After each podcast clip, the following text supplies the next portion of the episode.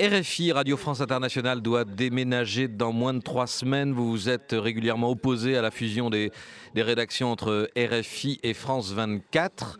Ce déménagement doit-il avoir lieu, Aurélie Filippetti la question, c'est pas tant le déménagement et ah, pour les personnels concernés, c'est important. C'est surtout la question de ce que l'on veut faire de RFI, de France 24 et en général de l'audiovisuel extérieur de la France. François Hollande, pendant la campagne électorale, avait signé la pétition contre la fusion de, de RFI. Euh, et donc, nous prendrons les mesures nécessaires euh, pour que RFI puisse retrouver sa, sa mission, qui était euh, bien de, notamment en Afrique, euh, avec une large audience, qui était très appréciée de, de tous ces peuples qui avaient besoin d'avoir une information indépendante, Mais pardon, de qualité. S'il y a déménagement, la fusion sera effective. Mais euh, vous savez, sur ce déménagement, il y a eu beaucoup de choses qui ont été euh, racontées, avancées.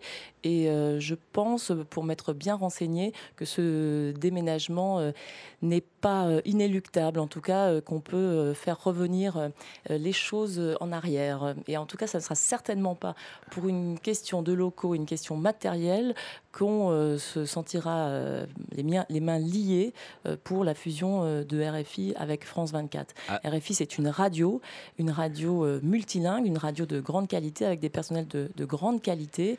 Et euh, il serait donc euh, plutôt logique qu'on arrête cette procédure qui a conduit parfois à faire de la radio sur la télévision ou de la télévision sur la radio. Alain Pouzillac continue de piloter l'audiovisuel extérieur de la France?